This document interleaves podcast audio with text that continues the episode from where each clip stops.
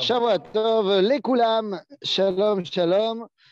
Et très heureux de vous retrouver après cet intermède euh, dû à Toubishvat où on a étudié Toubishvat. Eh bien, nous revenons dans notre étude de l'histoire de la Kabbalah. Et on, nous, étions, nous étions arrêtés la, la semaine, enfin, non, il y a deux semaines en fait, euh, à l'histoire des premiers chassidés ashkénazes. Et on était arrivé jusqu'au Maharam de Rothenburg. Et donc, on avait parlé de la partie Europe euh, du Nord, Europe-France, Europe occidentale euh, de cette période-là. Et donc, eh bien forcément, aujourd'hui, nous allons parler de eh bien, son, son acolyte, son alter ego, séfarade, puisque c'est parti, nous voilà partis en Espagne et toute notre étude aujourd'hui sera tournée vers l'Espagne. Quelle est l'époque qui va nous intéresser aujourd'hui? Eh bien, elle est très simple, c'est le XIIIe siècle. Le XIIIe siècle est peut-être le tout début du XIVe siècle. C'est les cent années qui nous, qui nous intéressent, qui au niveau de la Kabbalah vont être une véritable révolution. Révolution de la Kabbalah, puisque ça va être l'avènement d'un monsieur dont on va parler, alors pas en premier, mais en second, d'un monsieur extraordinaire qui s'appelle Rabbi Moshe ben Nachman Nachmanide, ou alors plus connu sous son abréviation, le Ramban.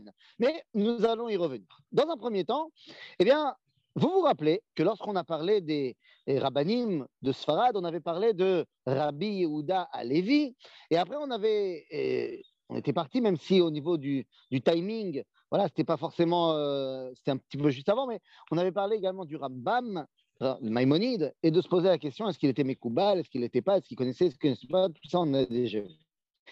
Maintenant, nous allons arriver euh, face à un homme qui arrive donc après le Rambam, qui s'est formellement opposé au Rambam, peut-être aussi justement à cause de son non-intérêt officiel pour la Kabbalah, cet homme-là s'appelle Rabbeinu Yona ben Avraham Gerondi, alors en français, Rabbi Yona de Géronne. Et c'est lui qui va nous intéresser en premier. Rabbeinu Yona, comme on l'appelle dans le langage des Shivot, Rabbeinu Yona, alors Rabbeinu Yona, il naît en 1210 et il va mourir en 1263.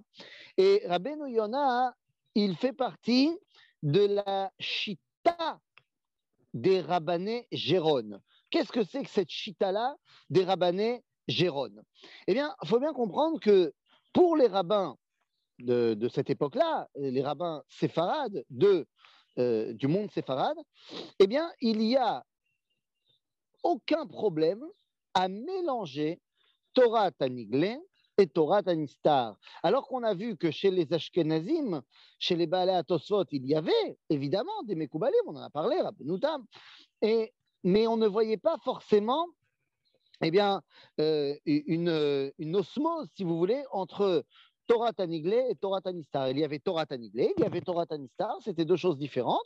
Et maintenant, eh bien, dans le monde séfarade, ce n'est pas du tout le cas. Alors, c'est évidemment l'influence de Torah Zahav, c'est l'influence de la génération dorée, comme on appelle ça, euh, de l'époque de Rabbi Houda Alevi, de cette époque où il y avait des rabbinim, comme on a dit, Rabbi Chizda ibn Shaprout, et comme on a parlé de euh, Rabbi Shlomo ibn Gabirol, on a parlé de, de rabbinim qui étaient en fait des touche-à-tout, et ils vivaient leur vie comme étant une unité. Eh bien, nous avons encore euh, ben, ces vestiges-là dans l'Espagne de la Reconquista.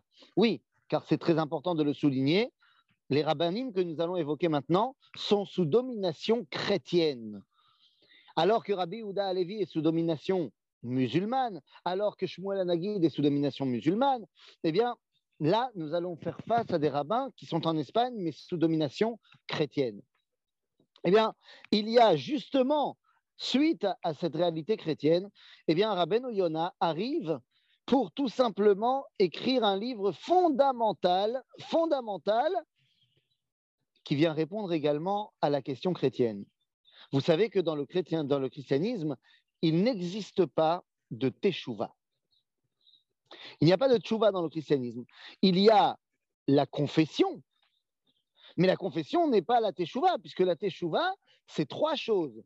C'est un, le harata, reconnaître et être, euh, comment dire reconnaître Non, pas, pas reconnaître Harata. oh là là. Harata, aidez-moi, ouvrez un micro, aidez-moi en français. Euh, je regrette, le regret, le regret, merci, excusez-moi, autant pour moi. Le regret. Donc d'abord, il faut que je regrette ma faute. Ensuite, il y a le vidouille, c'est-à-dire reconnaître. Et enfin, Kabbalah la c'est-à-dire accepter que je ne, enfin, prendre la décision de ne plus le refaire. Dans la chrétienté, il n'y a que le vidouille. Il n'y a pas de Harata et pas de Kabbalah la Et je vais vous dire mieux que ça, dans le christianisme, même si tu as reconnu, tu regrettes ce que tu veux, ça ne change rien puisque au final, tu es fondamentalement fauteur. Donc le seul qui peut t'amener au paradis, c'est la grâce divine. Eh bien, Rabbeinu Yona va écrire un livre qui est un livre fondamental, un, au niveau individuel pour toi et moi, mais au niveau de la pensée générale du judaïsme, qui s'appelle Sha'are Teshuvah. Sha'are Teshuvah, où, le, où Rabbeinu Yona vient nous dire qu'il n'y a absolument rien contre lequel tu ne pourrais pas faire teshuva. Il vient répondre au Rambam. Et oui, car le Rambam, dans les Ilchot Teshuva, dans les lois sur la Teshuva qu'il a écrit, eh bien, il nous dit qu'il y a un sujet sur lequel on ne peut pas faire Teshuva. C'est quoi? Chilou Hashem. Chilou Hashem, tu ne peux pas faire Teshuva. Eh bien, c'est un vrai problème. Alors, Rabbeinu Yona, il se sent extrêmement euh, euh, touché par cela, puisque lui-même a, euh, entrepris comme, euh, comme, si vous voulez, comme euh, combat de vie, d'aller dans toutes les communautés où le Rambam était passé pour dire qu'il fallait absolument pas étudier ses ouvrages, que c'était une erreur et que c'était pas comme ça qu'il fallait voir le judaïsme. Et donc après, des gens lui ont dit, mais attends, mais ce serait pas un peu du rilou Lachem que d'aller parler contre un rabbin comme ça?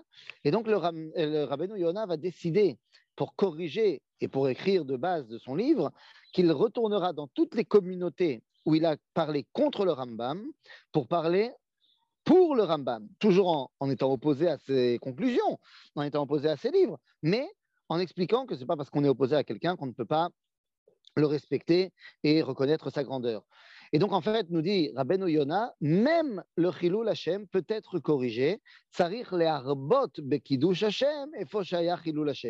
Il faut énormément ajouter du Kiddush Hashem là où il y a eu du Chilou Hashem. Le livre Sha'aret Teshuva de Rabbeinu Yona vient donc nous expliquer qu'il n'y a absolument rien duquel on ne peut pas revenir. Mais ce n'est pas vrai seulement pour les Avérotes. C'est vrai également, et c'est là la base de sa, de sa Torah, c'est vrai également pour son lien avec Dieu.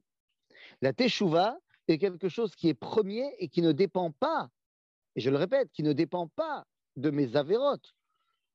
Puisque je vous rappelle que le Talmud nous dira que Tchouva kadma la olam. Donc nous dira Ben Yona dans le début de son livre, puisque la Teshuvah a précédé le monde, ça ne peut pas être la Teshuvah par rapport aux fautes. Il n'y avait pas de faute avant la création du monde. Donc ça veut dire que la Teshuvah, c'est d'abord et avant tout un élan de retour vers le Créateur. Retour non pas parce que j'ai fauté, mais retour parce que j'ai été créé et en, tant que créature, eh bien je me suis, enfin on m'a éloigné, Dieu m'a éloigné de lui et donc j'ai envie de revenir. En d'autres termes, eh bien le livre Shaharet Teshuvah sert de base à une réalité profonde. Je veux revenir vers Akadosh Baruch Et ça, eh bien c'est évidemment l'enseignement de cette Torah à Kabbalah.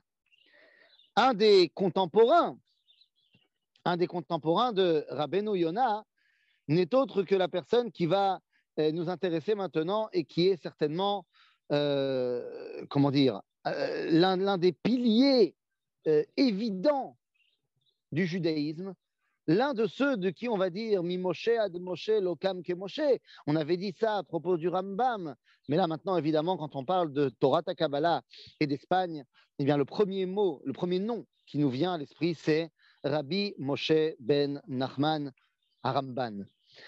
Alors Rabbi Moshe ben Nachman, j'ai dit c'est un contemporain de Rabbi Yonah, mais en vrai il est un peu plus vieux et il va vivre un peu plus longtemps. Il naît en 1194 et il meurt seulement, enfin, beaucoup plus tard en 1270. Donc déjà pour l'époque, c'est assez rare de voir quelqu'un qui va mourir à 74 ans. Le Ramban, c'est une masterpiece Chaval al-Azman. Et vous allez voir que quand on va commencer à étudier un petit peu la Torah du Ramban, eh bien, c'est quelque chose qui est euh, énorme, énorme tout simplement. Alors, qui est le Ramban.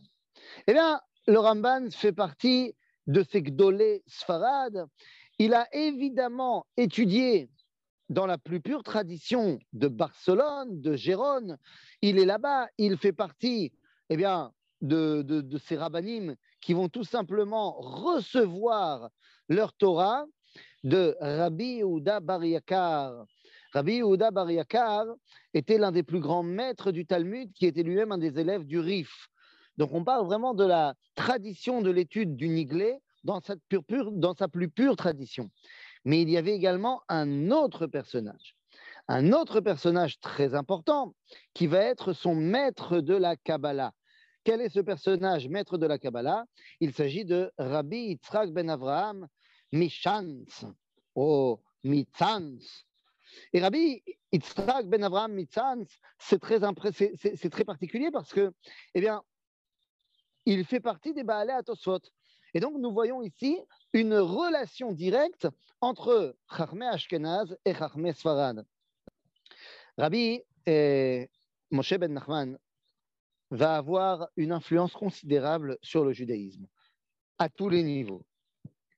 Mais l'une des choses particulières chez lui, c'est que lorsqu'il fait son commentaire de la Torah, car le Ramban est très connu pour son pérouche à la Torah, et eh bien dans à la Torah, contrairement à Rashi, vous vous rappelez que Rashi, on avait dit qu'il mettait à l'intérieur de son pérouche, eh bien Torah Takabala. Le Ramban va à chaque fois faire une distinction entre l'enseignement du Pshat et l'enseignement de la Kabbalah.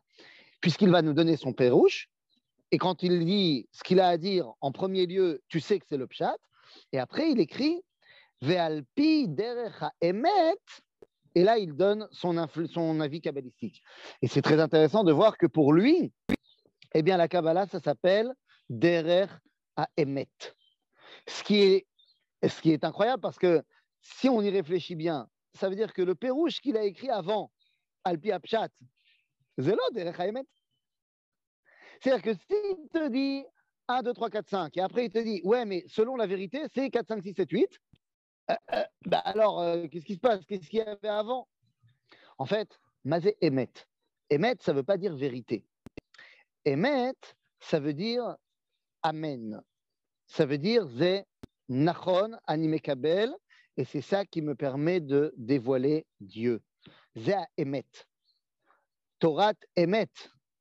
À Emet, c'est ce qui me permet de dévoiler Dieu. En d'autres termes, nous dit le Ramban, il y a un pérouche qui est pour me permettre de comprendre la Torah et un pérouche pour me permettre de dévoiler Dieu. Et c'est deux choses différentes. Alors le Ramban, évidemment, va être euh, ben, comme, comme les autres, mais il va être surtout connu par son Vicouar Barcelone. Nous sommes en plein milieu de la Reconquista espagnole et donc nous sommes également au début de l'Inquisition espagnole. Et vous le savez bien, l'Inquisition espagnole, eh bien, que vient-elle chercher? L'Inquisition espagnole, entre autres choses, ne vient pas essayer de débusquer les Juifs qui vivent en Espagne. Elle vient essayer de débusquer les Juifs convertis qui pratiqueraient encore leur judaïsme en cachette, qu'on appelle les conversos. Donc c'est contre eux l'inquisition espagnole, c'est pas contre les juifs qui sont restés juifs. Les juifs qui sont restés juifs sont persécutés et ont des lois particulières pour eux, mais ceux qui se sont convertis au christianisme, qui a priori sont maintenant des chrétiens et, devraient être acceptés dans la société, eh bien on met en place des, des inquisitions pour vérifier s'ils sont véritablement bien convertis. Entre autres choses, on va mettre en place des grands débats publics pour renforcer la foi chrétienne, dans lesquels on met un rabbin face à un prêtre, qui en général est un juif converti, un conversos, et eh bien, on va se débattre pour montrer à quel point, même dans la Torah, le Tanakh et le Talmud, eh bien, on parle de Jésus comme étant le Mashiach. À Barcelone, le 20 juillet 1263, eh bien, nous avons le Vicouar de Barcelone. Et c'est là que le roi, euh, le roi d'Aragon, James d'Aragon, qui est ami avec le Ramban, va être celui qui va présider le vicouar entre eh bien, euh, le, comment s'appelle le, prêtre converti qui s'appelle Pablos Christiani, qui en fait était un juif converti au christianisme, qui va faire face au Ramban. Eh bien, le le victoire euh, de Barcelone va durer pendant quatre jours, le 20 juillet, le 27 juillet, le 30 juillet et le 31 juillet. Pourquoi ne fait-on pas quatre jours de victoire à la suite? Eh Bien simplement parce que le 20 juillet, le Ramban explose Pablos Christiani. C'est-à-dire qu'ils ne sont pas prêts, euh, les chrétiens, à une réponse telle du Ramban qui répond à toutes les questions et qui domine complètement son adversaire. Résultat des courses, eh bien, il demande sept jours pour se préparer au deuxième round. Sauf que dans le deuxième round, il gagne encore le Ramban. Et donc, il demande encore trois jours. Et finalement, c'est le roi qui va dire les deux derniers jours doivent être à la suite parce qu'on ne peut pas se permettre d'attendre trop. Et au bout du quatrième jour de victoire, eh bien, la nuit tombée, le 31 juillet, le roi James d'Aragon vient voir le Ramban en lui disant Tu as été trop fort, tu dois partir. Parce que à Rome, on va faire interdire le victoire, le débat, et il y a une prime qui est mise sur ta tête. Tu dois partir. Et il s'en va. Et il s'en va et il vient en Eretz Israël. Le victoire de Barcelone va être la première fois où les chrétiens perdent. La première fois. Malheureusement, ce sera une des seules fois. Pourquoi? Bah, Parce que trouver un rabbin de l'envergure du Ramban, c'est pas facile. C'est d'autant plus difficile quand, lorsque bah, on tire les leçons de la défaite, eh bien les chrétiens, lorsqu'ils vont continuer à faire des disputes publiques, c'est eux qui choisissent le rabbin. Donc évidemment, ils choisissent un rabbin qui n'est pas au niveau. Donc c'est très compliqué. Le Ramban est obligé de s'enfuir et il part en Eretz Israël. Le Ramban est évidemment l'un de ceux qui s'est opposé aussi au Rambam, mais jusque-là, rien d'extraordinaire, il a le droit de ne pas être d'accord avec lui. Mais le Ramban, à un endroit, un endroit, alors qu'il n'est jamais d'accord avec le Rambam, hein, évidemment, mais il y a un endroit où il écrit noir sur blanc Assour le'amin bedivre arav azé. C'est dur. Assour le'amin bedivre arav azé, mais de quoi parle-t-on? Eh bien, dans la paracha de Vayera, il y a la visite des trois anges qui viennent voir Abraham. Le Rambam, Maïmonide, va nous dire la, paracha commence en disant Vayera et la Vachem. Dieu s'est dévoilé à lui. Eh bien, c'est quoi Vayera et la Vachem nous dit le Rambam? C'est trois esprits, trois, euh, voilà, trois réalités spirituelles, trois esprits euh, qu'on appellera les anges et machin. Le Ramban écrit Assour la Amin Bedivra Aravazé. Mapitom, ces trois anges, ce sont trois êtres humains qui sont venus, ces anges qui ont pris forme humaine et qui sont venus là, et que si toi, tu avais été à ce moment-là chez Abraham, tu aurais vu trois personnes arriver, alors que pour le Rambam, Abraham faisait dodo et ça se passe dans son rêve. Maintenant, pourquoi est-il si vindicatif? Mais parce que le Rambam, lui, habite chez les musulmans. Alors que le Rambam, lui, habite chez les chrétiens. Et il a vécu al-Bessaro, la problématique des chrétiens. Et donc, vous savez ce que ça fait quand on dit dans un monde chrétien que c'est quoi le dévoilement de Dieu? C'est trois. Vous comprenez, je n'ai pas besoin d'aller plus loin. Donc pour le Ramban, c'est un combat terrible contre la Trinité. Et donc il s'oppose fondamentalement euh, au Rambam à ce niveau-là. Le Ramban, on a dit, fait partie des grands Mekoubalim de sa génération. Et en vérité, comment est-ce qu'on peut, enfin, euh, en quoi se, se particularise Tachita kabbalite Eh bien, les amis, la Shita kabbalite du Ramban se retrouve dans ce qu'on appelle Torah Hashmitot. Qu'est-ce que c'est que cette histoire de Torah Hashmitot? La vérité, Torah Hashmitot n'a pas été inventée par le Ramban. On l'attribue à ce qu'on appelle Sefer Atemuna, et Sefer Atmuna, bien qu'énormément utilisé par le Ramban, Sefer Atmuna est meyucheset, et il est meyuchas à Rabbi Yechonia ben Akane. Rabbi Yechonia ben Akane, c'est un des Tanaïm, premier siècle de notre ère, c'est-à-dire quelques euh, 1000 euh, ans, 1200, 1100 ans avant le Ramban. Avant le Ramban. Alors, c'est quoi cette Torah Tashmitot? Eh bien, Torah Tashmitot nous explique c'est une euh, Torah kabbalite cosmogonite, cosmologique. C'est-à-dire que cette Shita vient nous expliquer que le monde a été créé et en fait, il a plusieurs marzorim, il a plusieurs cycles de vie qui sont des cycles de 7000 ans. Oui, vous imaginez, il y a la Shemitah tous les sept ans, c'est marqué dans la Torah, et tous les sept Shemitot, il y a le Yovel.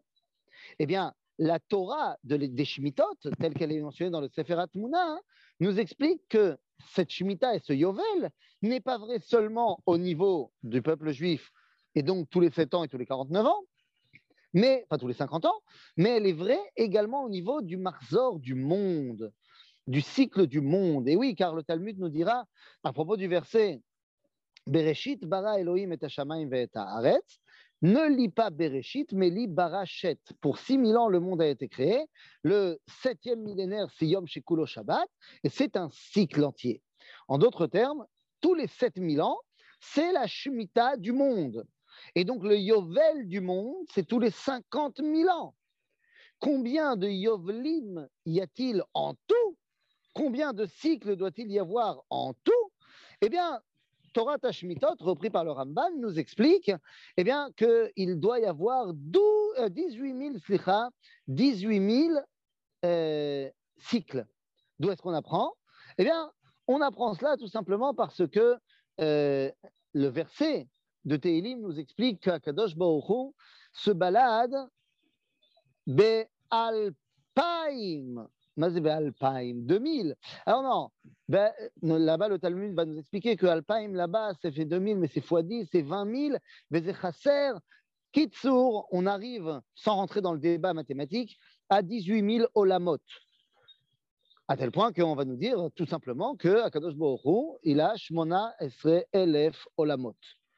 Donc, si vous me faites un petit calcul très rapide, parce que vous avez tous une calculatrice dans la tête, eh bien, si vous avez une calculatrice dans la tête, vous arriverez à une réponse qu'en vérité, il y a donc 18 000 fois, euh, ça fait beaucoup.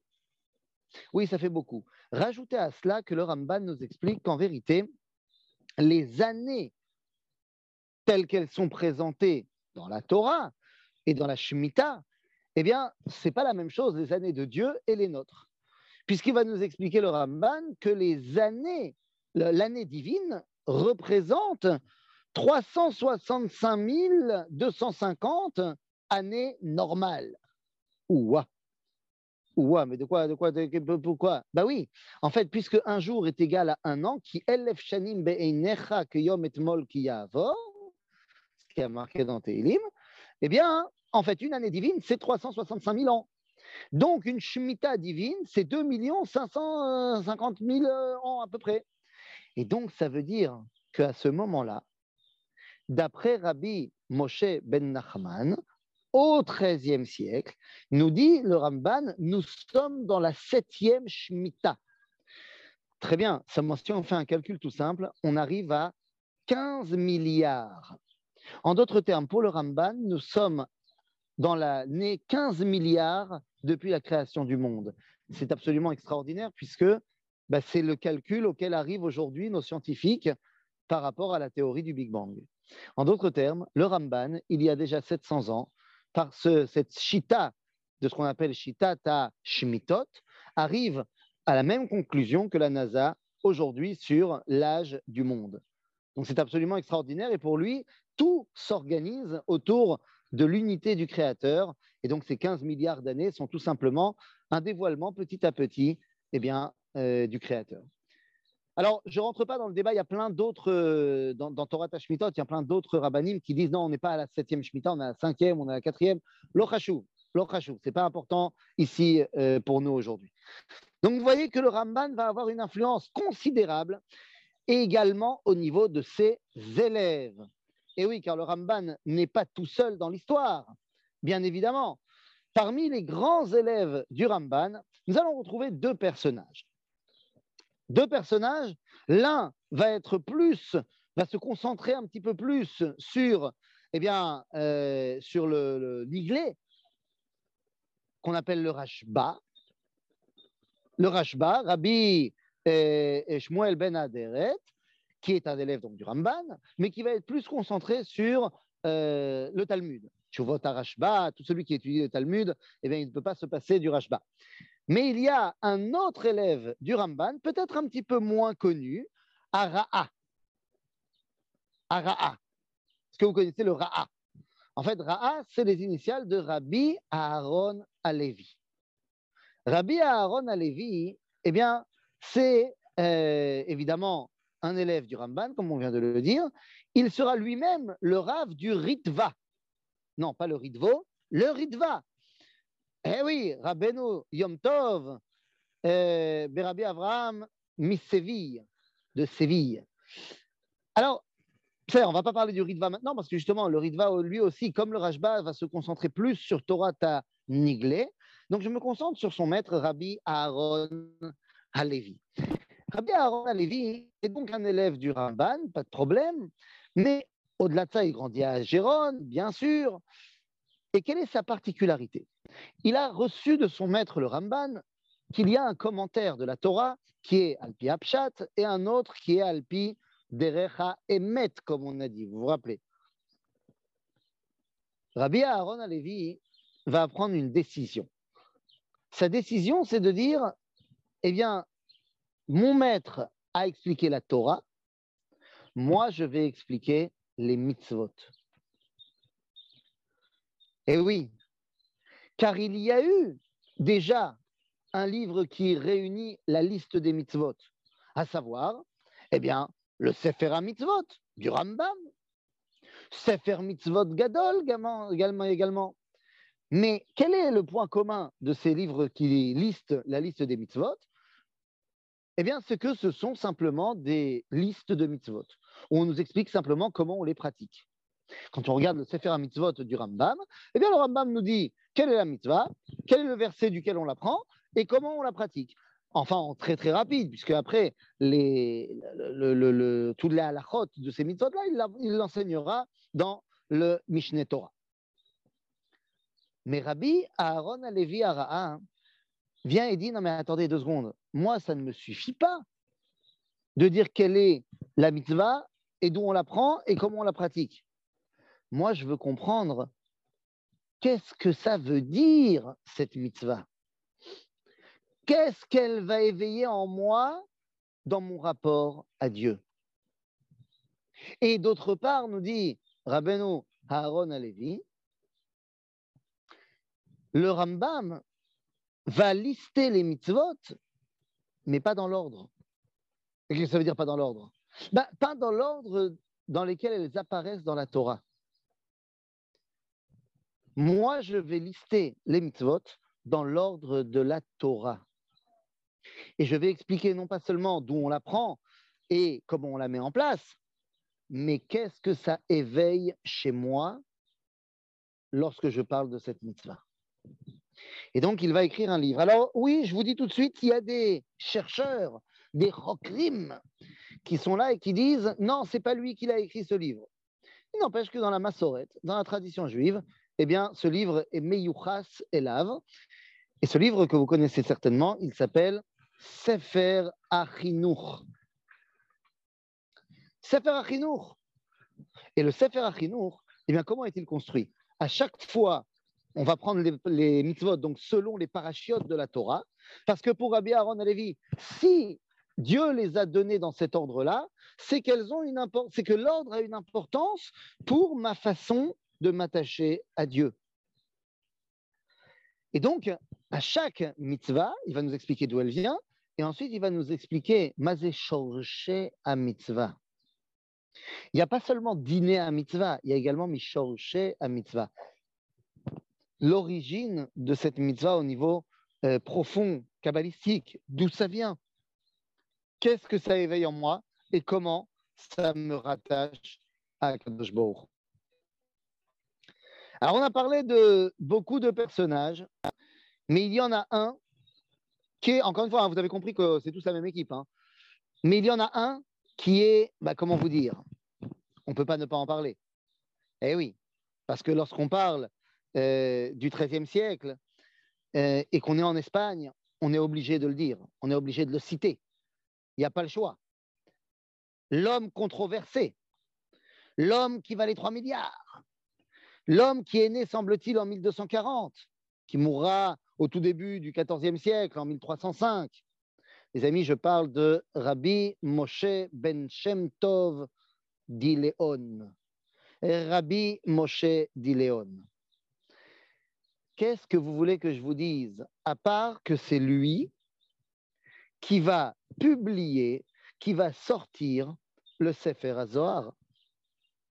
Et oui, et là, vous devez tout de suite comprendre que de quoi on parle. On a parlé de Rabbi Moshe Dileon il y a très longtemps, lorsqu'on a parlé du Zohar avec Rabbi Shimon Bar Yochai.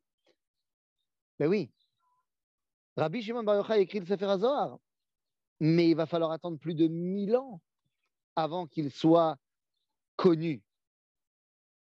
Alors, jusqu'à présent, on a dit, et moi je m'inscris dans cette, dans cette chita, qui dit que ben non, les, les Mekoubalim dans toutes les générations connaissaient le Zohar, même s'il n'était pas publié ou même s'il n'était pas euh, euh, célèbre. Mais Rabbi Moshe Dileon, on ne peut pas lui enlever le fait que c'est lui qui a euh, sorti au grand jour le Sefer Zohar. Alors le problème, c'est quoi? C'est que, alors je ne sais pas, je n'ai pas regardé dans la liste, David, tu pourras nous dire, est-ce qu'il y a une majorité de femmes qui nous écoutent ce matin ou une majorité d'hommes, je ne sais pas.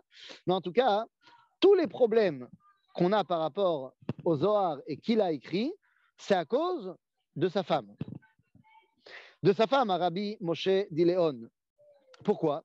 Bien parce que la femme de Rabbi Moshe, et c'est d'elle qu'on tient cette euh, édoute, nous dit Moi, je vous dis, Koya assez, je cite le témoignage de la femme de Rabbi Moshe Dileon. Nous dit comme ça il y a un chacham qui s'appelle Rabbi Yitzhak de Man Ako, de Min Ako, Rabbi Yitzhak de Ako, qui explique qu'il a reçu un témoignage de la femme de Rabbi Moshe Dileon, qui dit la chose suivante. Elohim yosif im olam sefer ze aya im ishi אבל מראשו וליבו, מדעתו ושכלו כתב כל מה שכתב. ואומרה לו, בראותי אותו כותב מבלעדי דבר לפניו. מדוע תאמר שאתה מעתיק מספר, ואתה אין לך ספר רק מראשך, אתה כותב? הלא נאה לך לומר, כי משכלך אתה כותב, ויותר כבוד יהיה לך. ויען אלי ויאמר, אילו הודיע להם סודי זה, שמשכלי אני כותב, לא, יש, לא ישגיחו בדבריי ולא ייתנו בעבורם פירוטה, כי יאמרו כי מליבו הוא בודה אותם. אבל אתה, כאשר ישמעו שמתוך ספר הזוהר, אשר חיבר רבי שמעון בר יוחאי, ברוח הקודש אני מעתיקם, יקנו אותם בדמים יקרים, C'est un témoignage très, très, très, très fort. Nous dit la femme de Rabbi Moshe Dileon. Un jour, elle le voit écrire sans aucun livre devant lui. Et il dit à tout le monde qu'il recopie le livre de Rabbi Shimon Bar Yochai. Elle lui dit, mais pourquoi tu dis à tout le monde que tu recopies? En fait, c'est toi qui écris avec ton esprit, avec ton cœur. Et il répond, Rabbi Moshe, parce que si je dis que ça vient de moi, personne ne va l'étudier, personne ne va, ne va faire attention à ce que j'écris. Si je dis que ça vient de Rabbi Shimon Bar Yochai, je ne suis qu'un recopieur. Ah, Rabbi Shimon Bar Yochai, tout le monde connaît, ça fait mille ans, c'est un Tana. Donc il a le roi HaKodesh. Donc tout le monde va acheter ce livre. Ce qui est important, c'est que les gens connaissent cette Torah. Alors c'est très fort parce que, voilà, est-ce qu'il a Est-ce que c'est vrai ce qu'il dit Ou est-ce que c'est pas vrai ce qu'il dit? Est-ce qu'effectivement, c'est un copieur Ou est-ce que c'est vraiment de lui et il n'a pas eu envie de le dévoiler parce qu'il ne voulait pas qu'on euh, se moque de lui. C'est chez là. Ok, c'est une vraie question. Comme je vous l'ai dit, moi, je suis de l'avis que c'est Rabbi Shimon Bar Yochai qui a écrit le Zohar et que Rabbi Moshe Dileon l'a ressorti. C'est lui qui a décidé qu'il était temps que tout le monde le connaisse. J'ai envie de dire qu'il a quand même le mérite de l'avoir sorti. C'est-à-dire que ce soit lui ou pas lui, et moi je pense que pas lui, mais c'est quand même lui qui a décidé qu'il était temps aujourd'hui que les paroles du Zohar soient connues de tous. Et rien pour cela, eh bien, nous lui devons, nous sommes redevables de lui de, beaucoup de choses. Et donc, Rabbi Moshe Dillon était sans aucun doute euh, Chacham Gadol Meod, et parce que même si tu me dis qu'il n'a fait que recopier, machin, il a quand même réussi à non seulement copier comme il faut, mais en plus de cela, parce qu'il n'y avait pas de livre euh, c'était plein de choses qu'il fallait remettre ensemble. Et au-delà de ça, eh bien, il a réussi à faire en sorte que son influence va donner au Sefer HaZohar toute sa grandeur. Et lorsqu'on parle de tous ces personnages, eh bien, je voudrais aujourd'hui terminer notre série avec un dernier homme qui est eh bien, celui qui va finir notre, euh, cette époque-là, puisque nous sommes maintenant au milieu du XIVe siècle, avec l'élève de l'élève du Ramban, Talmid Talmido. Talmid Talmido chez Ramban, puisqu'il est l'élève du Rajba, mais il est l'élève du Rajba et du Ramban dans la mesure où du Rajba, il a pris toute la euh, Torah Taniglé, et du Ramban, il a pris toute sa Torah Tanistar. Qui est-il? Eh bien, nous parlons ici d'un homme qui est mort euh, en 1340 et qui est né en 1255. Donc, ça veut dire que c'est quelqu'un lui aussi qui a vécu longtemps, 85 ans, et c'est pas rien pour l'époque. Je veux parler de Rabbeinu Bechaye ben Asher ibn Chaloua, c'est-à-dire Rabbeinu Bechaye, à ne pas confondre avec Rabbeinu Bachia ibn Pakuda, que nous avions déjà évoqué. Euh, non, il s'agit de Rabbeinu Bechaye. Et Rabbeinu Bechaye, bon, au-delà du fait que, voilà, on va, on, va pas euh, tout redire, euh, Rabbeinu Bechaye a écrit un commentaire, évidemment, de la Torah, bien sûr. Aval, euh, les paroles de Rabbeinu Bechaye ne sont pas que des paroles de Pshat et de Dvar Torah. Dans ses commentaires de la Torah, il explique quel est le lien, et ça c'est assez incroyable, il explique quel est le lien entre la Torah du Ramban et la Torah du Rambam. Et ça c'est quelque chose qui est incroyable, c'est le premier qui va le faire. La Torah du Ramban, il écrit Ora lanu et aderech asher naale ba emet inchanu. Donc ça, c'est la Torah du Ramban. Torah ta Emet, on a dit. Torah à Kabbalah chez la Ramban. Aval Torah ta Nous dit Rabbeinu Bechaye, c'est asher yorenu asher neda et derech Hashem. C'est-à-dire que la Torah du Ramban nous permet de nous élever vers la compréhension et la connaissance de ce que veut Dieu. La Torah du Rambam nous permet de savoir quel est le chemin à emprunter. C'est assez incroyable. Le Ramban et le Rambam sont en désaccord. Rabbeinu Bechaye vient dire Je vais vous expliquer pourquoi ils étaient en désaccord. Ils étaient en désaccord parce que mon maître, alors il fait référence au Ramban, bien que ce soit le maître de son maître, il dit Parce que mon maître ne connaissait pas la philosophie. Mon maître ne connaissait pas la philosophie, du moins pas comme le Ramban. Euh, pas comme le Rambam. le Ramban était aussi philosophe, mais pas autant aussi poussé que le Rambam. Et nous dit Rabbeinu Bechaye, moi je suis un philosophe, moi j'ai étudié la philosophie aristotélicienne à la mode du Rambam, et je peux vous dire que si le Ramban était autant bâti dans la philosophie que le Rambam, eh bien il aurait compris qu'en fait, ben, il dit la même chose que lui. En d'autres termes, Rabbeinu Bechaye a un grand combat, c'est d'essayer de réunir le Rambam et le Ramban. C'est peut-être le, combat le plus important. Mais Rabbeinu Bechaye va nous donner une information. Une information que pendant longtemps, on pensait que c'était que de chez lui. Genre, il raconte une histoire. Mais en vérité, on a retrouvé depuis les Kitve Aramban. Kitve Aramban. De quoi on parle? Rabbeinu Bechani va nous raconter une massorette, un enseignement qu'il a reçu du Ramban. Et comme je dis, maintenant, on l'a retrouvé dans les textes officiels du Ramban. C'est quoi cette tradition? Le Ramban est arrivé en Eretz Israël. Et lorsqu'il arrive en Eretz Israël, eh bien, il demande entre autres choses, il est parti à Jérusalem, il été à Hebron, il écrit dans sa à Ramban, dans la lettre qu'il écrit à son fils, il écrit qu'il va lui-même se creuser une tombe à Hebron. Et oui, d'après la Massorette, le Ramban est enterré juste à côté de Merat Marpella à Hebron.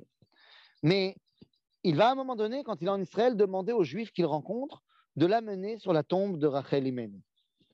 Et le problème, c'est que le Ramban, lorsqu'il a écrit son commentaire de la Torah, Dans les versets qui parlent de l'enterrement de Rachel, eh bien, il va localiser la tombe de Rachel, pas là où nous on va, et là plus au nord, au nord de Ramallah, dans la tribu de Binyamin. Il dit c'est là qu'est la tombe de Rachel, et. Lorsqu'il arrive en Israël, il demande aux Juifs qu'il rencontre de l'amener sur la tombe de Rachel Imenu. Et les Juifs l'amènent là où nous on va.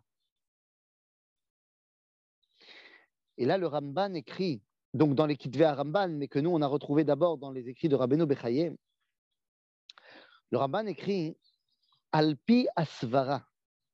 D'après la compréhension que j'ai des versets, Rachel Imenu est enterré Batsafon, Mitzafon Yerushalayim. Aval Alpi Amasoret, Ikvura Badarom. Elle est enterrée au sud, c'est-à-dire à Bethléem, là où nous on va, au Kever Rachel. Il nous dit le Ramban, puisque la Massoret, la tradition, nous dit qu'elle est enterrée ici, alors elle est enterrée ici. Nous dit Rabbeinu Bechaye, il n'existe rien de plus fort dans le judaïsme que la tradition juive. Absolument aucune force de transmission n'est plus forte que la tradition. Pour Rabbeinu Bechaye, eh bien, l'enseignement de la Kabbalah va se faire sous forme de ce qu'on appelle Midrashe Rabbeinu Bechaye à la Torah, dans lesquels, à la différence du Ramban qui va faire un commentaire Pshat et ensuite Derech Haemet, lui ne va faire que Derech Haemet. Le pérouge de Rabbeinu Bechaye, c'est Kol Kulo Kabbalah. Kol Kulo Alpi Derech Haemet. Même si on a l'impression que la première explication, Zero Pshat, en vérité, il est Alpi Derech Haemet. C'est ça sa force, c'est d'arriver à écrire avec un langage pshati les idées de Torah à Kabbalah. Après Rabbeinu Bechaye, après le XIVe siècle, eh bien, nous allons devoir faire face à une réalité extrêmement difficile. Extrêmement difficile quand on parle de, des Juifs d'Espagne.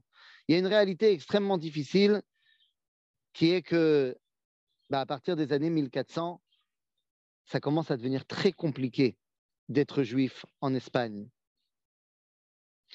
Et on se rapproche énormément énormément de ce qu'on va appeler l'expulsion des Juifs d'Espagne. Mais on n'y est pas encore. On n'y est pas encore. Et c'est pour ça que vraiment le dernier personnage que je veux évoquer aujourd'hui, c'est un homme qui va ouvrir la voie euh, du début du XVe siècle, des années 1400. Je m'arrêterai avec lui. Il s'appelle Rabbeno Chizdai Kreskas. Rabbeno Chizdai Kreskas, est un. Ah, vous savez quoi C'est compliqué parce qu'il y a plein d'autres gens que je devrais évoquer. Il est l'élève du RAN, de Rabbi Rabbeinu Nissim de Gérone. Et lui aussi, Rabbeinu Nissim de Gérone, il est l'élève de l'école du Ramban. Et Rabbeinu Nissim de Gérone, c'est vraiment un pote, si je puis dire, à Rabbeinu Bechaye. Donc j'ai parlé de Rabbeinu Bechaye, j'aurais pu parler du RAN également, c'est la même école. Et Rabbeinu Chizdai, eh bien, va écrire un livre fondamental, mais fondamental, justement pour faire face à toutes ces questions actuelles, de, je parle de son époque, où la philosophie est présente à 100%, où le christianisme est complètement sur nous et où, eh bien, sans Torah Takabala, on ne sait plus comment se rattacher à Dieu. Il écrit un livre qui s'appelle Or Hachem. Or Hachem, Rabotai. Et ce livre, c'est un livre de philosophie juive, dans lequel il va nous expliquer comment la philosophie aristotélicienne et donc la chita du Rambam, eh bien, rentre totalement dans l'idéal du judaïsme. Comment est-ce que finalement, eh bien, on peut dévoiler les secrets de la Torah avec un langage qui est le langage usité par les intellectuels de son époque, à savoir la philosophie. Et donc, il écrit son livre en plusieurs Ma'amarim. Il y a le Ma'amar Rishon, Ma'amar Sheni, Ma'amar Shlishi, et le Ma'amar Revi, évidemment. Maintenant, c'est quoi? Alors, le Ma'amar Revi, ce sont des drushim. Ce sont des explications sur des sujets kabbalistiques. C'est-à-dire que euh, le Mahamar Shlishi, le Mahamar Revi, il va parler des Galgalim, il va parler de, de, de, de Maaseh Merkava, ensuite il va parler du Gan Eden, du Geinom, Maaseh Bereshit. Donc c'est vraiment uniquement Mahamar Revi, c'est que des nosim de Kabbalah. Le Mahamar Shlishi, eh bien, il va nous expliquer les notions de base du judaïsme, mais alpi à Kabbalah dans un langage philosophique, comme par exemple l'éternité de l'âme, Sachar Vaonesh, la résurrection des morts, Nevuat Moshe. Dans le Mahamar Sheni, il nous parle des bases de notre rapport à Dieu. Metziut Hashem, l'Ashgacha Pratit, la prophétie, le libre arbitre. Et dans le Mahamar Rishon, il nous parle de Klalim. Il nous met en place les bases de sa Torah. Eh bien, ce livre, Or Hashem, va être fondamental parce que son élève, Rabbi Yosef Albo, va résumer son livre dans un livre qui s'appelle Sefer Ikarim, dans lequel il dira il y a trois principes fondamentaux du judaïsme l'existence de Dieu, la cause-conséquence et que la Torah vient du ciel. Et si vous voulez, ces rabbins-là marquent la fin de l'âge d'or des Juifs d'Espagne, marquent le début de la fin du judaïsme d'Espagne, puisque cela nous amène avec Rabbi Yosef Albo aux années 1460, les années où Isabelle la catholique va commencer à monter sur le trône et où on va commencer à voir eh bien, le profil, le début de l'expulsion des Juifs d'Espagne. Mais ça, nous le verrons, eh bien pas la semaine prochaine, parce qu'il faut retourner chez les Ashkenazim. Et donc la semaine prochaine, nous nous attaquerons à un énorme morceau qui s'appelle Rabbeinu Asher Berabi Ichiel, Rabbeinu Arosh. Mais ça, c'est une autre histoire. Euh, ça sera la semaine prochaine. Voilà, vous pouvez rallumer vos micros et je répondrai à toutes vos questions, mais en marchant, parce que je suis obligé de marcher. Euh, voilà. Alors, il y a une question sur le chat de Meir Malka. La, la copie euh, qui a été faite, même s'il a recopié Rabbi Shimon, c'est une copie exacte, intégrale C'est-à-dire, comment on peut savoir? On n'a aucun moyen de savoir. On n'a aucun moyen de savoir puisque on n'a pas retrouvé la, la, copie originelle de, de Rabbi Shimon Bar Yochai. Donc on ne sait pas du tout. Euh, on n'a pas retrouvé le caviat de Rabbi Shimon Bar Yochai. Donc soit on admet l'avis des Mekoubalim que en fait le, le, le, Zohar ça vient de Rabbi Shimon et Rabbi Moshe Dileon l'a ressorti, ou on accepte l'avis des Chokrim qui disent non euh, c'est lui et c'est tout. Donc il n'y a pas de moyen de vérifier. Je peux poser une question Bien sûr. Revenez, revenez au, nom de ce que vous nous avez. Seferat Mouna. Vous pouvez me dire quelque chose Qui a écrit pas, ça, a été trop vite. ah, excusez-moi, excusez-moi. Seferat Mouna, on le, euh, on le situe euh, et du premier siècle de l'ère chrétienne, qui a été écrit par Rabbi euh, Nechonia Ben Akana, c'est-à-dire un des Tanaïm qu'on retrouve dans la Mishnah. J'avais une autre question. Une autre question. Euh, excusez-moi parce que j'ai eu du mal. Il y a eu énormément de noms. Euh, Arashba ah bah, et Hara. et Hara. Mettez-les nous dans, dans ce Sefer Achinouk. Hara, Sefer Achinouk. Non, Ra'a, Ra'a, on dit Ra'a. Rabbi Aaron ben Lévi. Euh, non, c'est. Rabbi Aaron Hal-Levi. Rabbi Aaron Hal-Levi, Sefer Achinouk, exactement. Arashba, c'est Rabbi Shmuel ben Aderet.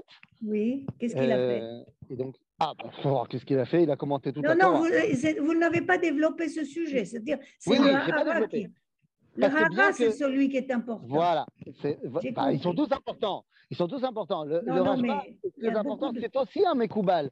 Mais sa Torah eh, qui nous a laissé est plus une Torah Taniglé qu'une Torah Tanistar. C'est pour ça que je ne l'ai pas mis. Merci, merci. Arabe, question de Gabriel. Rav Fison. Oui. Une minute, j'ai une question là. Rav Kreskas, son Or Hachem. C'est pas, ça ne, ça ne rappelle pas le Derech Hachem du Ramchal Alors, qu'il a développé. Alors, ça ne peut pas rappeler le Derech Hashem du Ramchal dans la mesure où Derech Hashem ne Il est venu après. 700 ans plus tard. Mais, euh, mais, mais, mais, effectivement, on va retrouver dans le Derech Hashem du Ramchal quelques points qui sont. Maintenant, le Ramchal, lui, ne parle pas du tout en langage philosophique. Donc, c'est vraiment un style complètement différent. Alors, question de Gabriel Lévy. Gabriel. Merci, merci. Oui. Oui, alors moi, ce n'est pas une question sur le cours, c'est une question plus globale. Est-ce que, Rav, il y a un moyen, parce qu'on va quand même très vite pendant le cours, on parle de beaucoup de rabbinim, etc. Et j'ai essayé de chercher, moi, personnellement, sur Internet pour voir s'il y avait une façon de retrouver cette généalogie-là des Dorotes qu'on retranscrit depuis le début des cours. Est-ce que, ouais. Voilà, comment, comment, faire, comment réviser, entre guillemets? Ah, bah d'abord, les cours sont enregistrés. Oui, mais ça serait bien d'avoir une vision comme ça. Maintenant, avec une généalogie... alors tout à fait. Maintenant, j'ai prévu, j'ai prévu, alors euh, euh, ça ne sera pas tout de suite, mais j'ai prévu à la fin de notre étude de consacrer un cours minimum, voire deux, pour faire euh, un récapitulatif de tout ce qu'on a fait. Et j'ai prévu également de vous le faire par écrit. Ah, super. Après le livre ou avant le livre? non, mais attends, j'ai pas prévu de faire par écrit tout ce qu'on a dit, juste de vous faire une, euh, une liste généalogique euh, des rabbins. Euh, merci. de Jacob Oui, Shalom Arabe. Moi, moi j'ai remarqué, donc, de tous les derniers rabbins pour des cités, notamment, qu'il y a cette volonté de réunir le Ramban et le Rambam. Ouais, vraiment, tu as raison. J'ai remarqué que, enfin, je ne sais pas, je n'ai pas entendu qu'il était mentionné, mais le Ritva, il fait aussi ça avec euh, quand c'est faire Sefer Azikaron, etc. Tout à fait. Je n'ai pas parlé du Ritva parce que j'ai dit tout à l'heure, le Ritva, c'est aussi, comme le Rajba, c'est des rabbinim qui sont bien qu'étant gamme Mekoubalim, ils se sont plus concentrés sur Torah un Niglé. Donc c'est pour ça que je ne les, ai pas développés dans ce cours-là. Moi, ma, ma, question, c'est comment ça se fait qu'après le, le Gerouch Sfarad, après l'Inquisition, on retrouve plus ça. On, a l'impression que les gens, ils ont arrêté d'étudier la philosophie, etc. Il y a tout un. C'est une autre, euh, ça va dans un autre courant complètement. Il y a un détachement entre les deux, les deux mondes. Ah bah, tout d'abord, d'abord, il y, a un, il y a un arrêt de l'étude de la philosophie, mais pas que chez les juifs. C'est-à-dire de manière générale, euh, le monde a arrêté de se référer à la philosophie aristotélicienne dès le début de la Renaissance. Pourquoi? Eh bien parce qu'il y a plein de nouvelles, enfin c'est la Renaissance, et donc il y a une renaissance au niveau des idées également. Et plein d'observations du monde remettent en cause euh, les conclusions d'Aristote et de Platon. pardon? Excusez-moi, c'est mon erreur. J'ai rien dit. Euh, ok. Donc, comme il y a une remise en cause de la Torah, euh, enfin des idées d'Aristote et de Platon, euh, donc il y a une remise en cause également de toute cette euh, idée philosophique. Et donc, il y a une nouvelle philosophie qui va se mettre en place par d'autres philosophes de la Renaissance. Résultat des courses, eh bien, gamme chez les Juifs, on arrête d'en parler.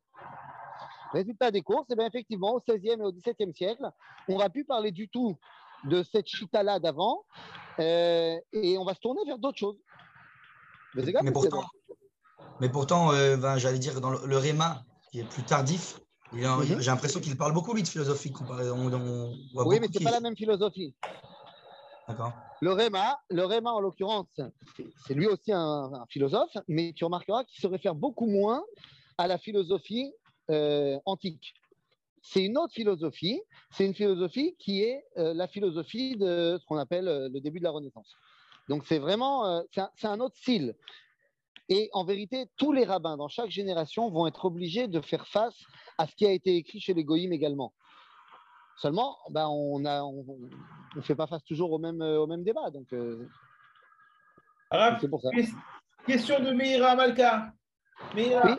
Oui. bonjour Je ne comprends pas. Si vous dites que on ne sait pas. Moi, je, retourne au Zohar. Oui. Vous dites on ne sait pas. Mais alors, d'où on prend son texte, d'où son texte a été écrit par lui?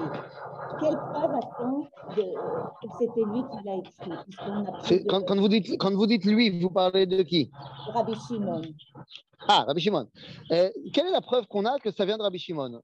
En vrai, aucune à part le fait que c'est ce qu'on nous a donné par tradition, à part le fait que le Harizal a dit c'est de Rabbi Shimon, à part le fait que le style littéraire n'est pas le style littéraire du XIIIe siècle, c'est-à-dire que c'est un style littéraire très ancien. Ben, vous allez me dire peut-être qu'il a, Rabbi Moshe Dileon, il a il a écrit en style ancien. Mais c'est quand même assez bizarre que si ça vienne vraiment de sa tête, eh bien, il écrive avec le style euh, du premier siècle. C'est quand même très bizarre. Mais, mais on n'a pas véritablement de preuves. Je vous ai dit, à part la tradition. Seulement, j'ai terminé le cours en disant aujourd'hui qu'il n'y a rien de plus fort que la tradition.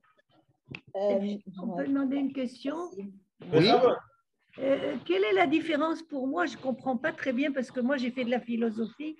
La philosophie et la Kabbale. Donnez-moi en un mot la définition de philosophie par rapport à la Kabbale. Ouh là là, dur, hein? Vous posez une très très grande question. D'abord, je vous invite, si vous comprenez l'hébreu, à regarder. Il y a une série de, je sais pas, 40 cours de, de, 4 minutes à chaque fois. C'est des tout petits cours du Rav Cherki où il a fait une série qui s'appelle Ben Kabbalah et Philosophia. Où il, explique la différence entre la Kabbalah et la philosophie. Donc ça, euh, déjà, je vous, renvoie à cela. Euh, mais au-delà de ça, Philosophia, Ohev, Chochma. La, traduction du mot philosophie, c'est celui qui aime la sagesse. Alors que dans le judaïsme, on appelle les rabbins les talmidei chachamim, les enfants, les, élèves de chachamim. Donc il y a une différence entre aimer quelque chose, c'est-à-dire ne pas faire un avec, et ne faire plus qu'un avec la chose. Torah Takaba vient nous enseigner comment est-ce qu'on ne fait plus qu'un avec la volonté divine, et pas seulement comment est-ce qu'on euh, porte un jugement dessus de l'extérieur. Si vous voulez, la philosophie, c'est une réalité de compréhension qui vient mimala, mimata les mala, c'est-à-dire c'est mon esprit qui me permet de m'élever à quelque chose, alors que Torah ta Kabbalah, c'est comme son nom l'indique, la Kabbalah, c'est je reçois mimala les mata.